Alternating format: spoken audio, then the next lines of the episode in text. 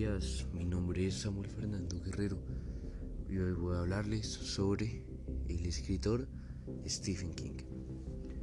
Nació el 21 de septiembre de 1947 y en la actualidad tiene 74 años. Es un escritor estadounidense de novelas de terror, ficción sobrenatural, misterio, ciencia ficción y literatura, literatura fantástica. Sus libros han vendido más de 350 millones de ejemplares y en su mayoría han sido adaptados al cine y a la televisión. Un ejemplo podría ser la película que varios conocemos que se llama It. Ha publicado 61 novelas y 7 de ellas bajo el seudónimo de Richard Bachman y 7 libros de no ficción. Ha escrito además alrededor de 200 relatos y novelas cortas, la mayoría de los cuales han sido recogidos en 11 colecciones.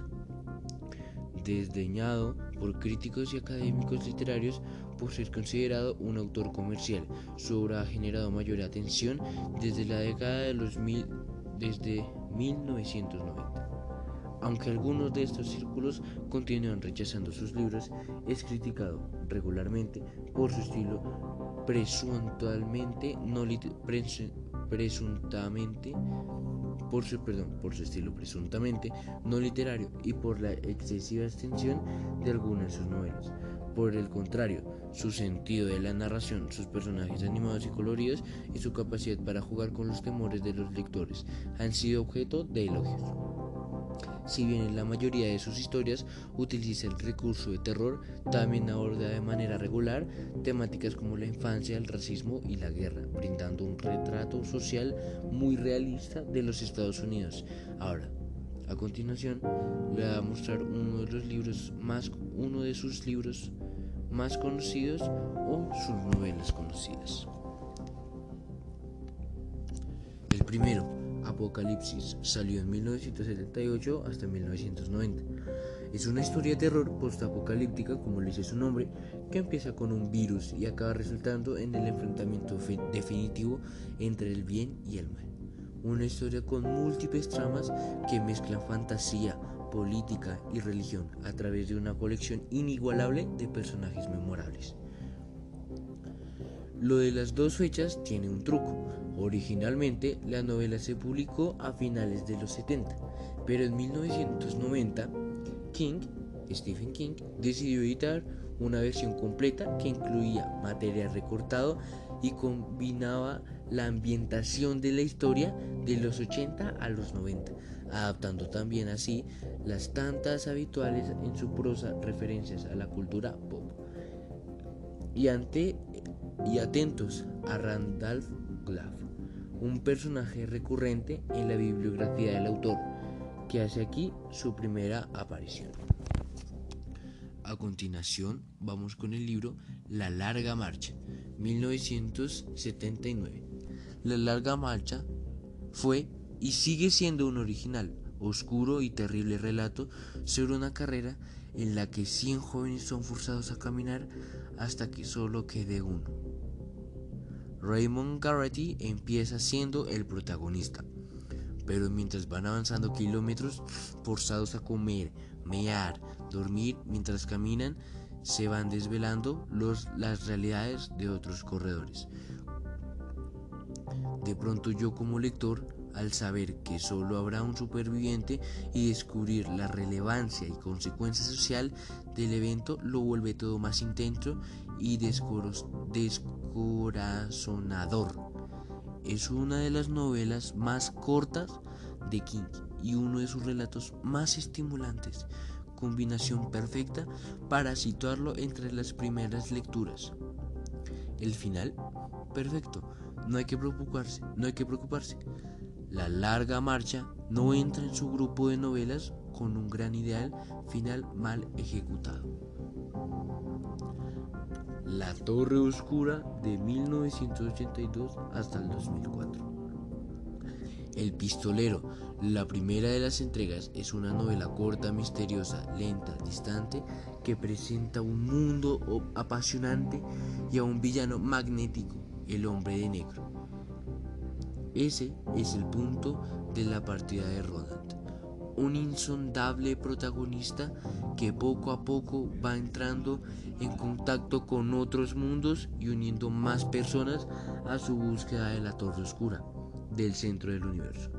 Como es habitual, esta saga de múltiples géneros irregulares es múltiples géneros es irregular.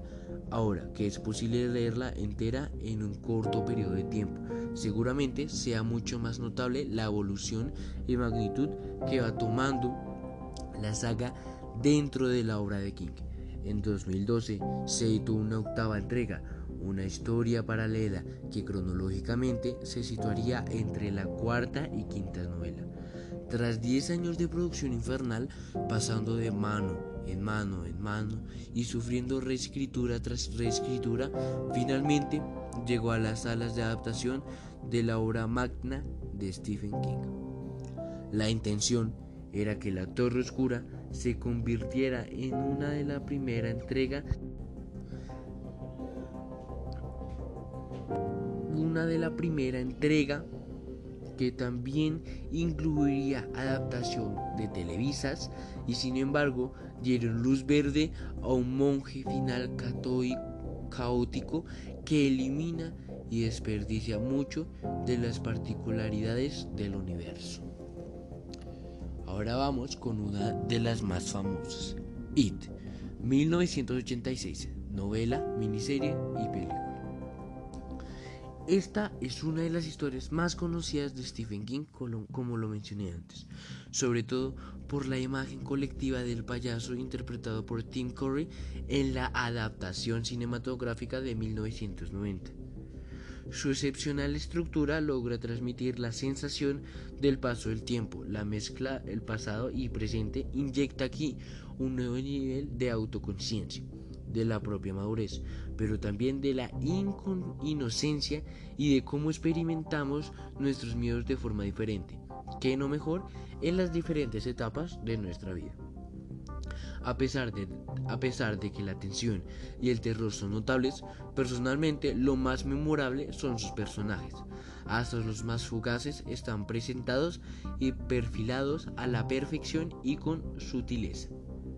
It no solo es una de las novelas más conocidas y mejor consideradas de King, su adaptación televisa en la miniserie de 1990 además asentó en el imaginario colectivo al payaso más terrorífico y memorable de la historia del cine.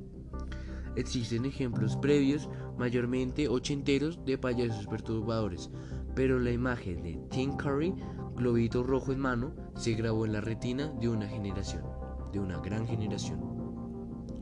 Pero merece más la pena hablar de la adaptación más reciente, que hoy en día ya tiene una segunda parte. Es un catálogo de adaptación de la obra de Stephen King, repleto de títulos que se centran en la sangre, los golpes de efecto y lo más superficial de la trama. Es grato toparse con una adaptación que no obvie la esencia de la obra del autor que destacó por cómo dibuja los aspectos más oscuros de la naturaleza humana y cómo reaccionamos ante nuestros miedos. Revival 2014 o Revival. King es un autor consagrado con tal número de novelas y colecciones reconocibles y reconocidas que hacía tiempo que no asentaba alguna de sus novedades. Es difícil encontrar títulos de los últimos 10 años o 15 años entre las listas de sus mejores escritos, no tanto porque no sean interesantes, sino porque los lectores y críticos ya asumen el estupendo nivel de su obra y resulta más complicado despuntar. Uno de estos picos fue Revival o Revival, una novela que narra las entrelazadas vidas de un joven pastor y un niño que tiene 6 años, cuando se conocen en 1962, sumando así otra historia más a su colección de relatos con un vínculo intergeneracional en el núcleo. El niño narra en primera persona lo ocurrido durante toda su vida en relación al pastor, entrando en temas recurrentes en la obra de King como la religión, la adicción, la muerte o la música, y este núcleo dramático y emotivo de la historia se entremezcla con toques sobrenaturales en la línea de horror Lovecraftiano. Hace un par de años se anunció una adaptación cinematográfica con Russell Crowe en el reparto, pero nunca se supo nada sobre este tema. Vamos con el último, que es Cadena Perpetua 1982 y el cine de Stephen King. El universo de la adaptación cinematográfica de Stephen King es tan vasto que se podría, escribir tres artículos como este dedicado a ello, uno de los cuales seguramente recopilaría todo lo malo derivado de su obra que se ha hecho y que se ha contribuido a la mala imagen que muchos tienen de su obra. Pero con la excusa de las cuatro estaciones podemos hablar de cadena perpetua y otras pequeñas joyas que muchos no asociarían a un autor como King. Esta colección principalmente es un recopilatorio de cuatro relatos totalmente independientes que se desarrollan en las cuatro estaciones del año. La primavera es para Rita Hayworth y la redención de Shawshank, una historia sobre la esperanza y la redención que también adoptó Frank Darabont en 1994. El verano es para el alumno aventajado, un Bill ex-nazi y un Bill niñato que va tras, va tras él en una historia oscura. Se convirtió en la olvidada pero reseñable verano de corrupción. El otoño es para el cuerpo una historia sobre la pérdida de la inocencia y el significado de la amistad. Cuando eres niño que se convirtió en inolvidable.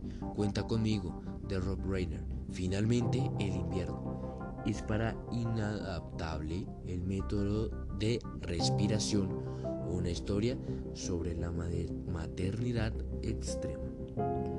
Con esto, un dato curioso es que Stephen King ha ganado un premio que la verdad me llamó la atención, que se llama los premios Edgar. Muchas gracias por su atención.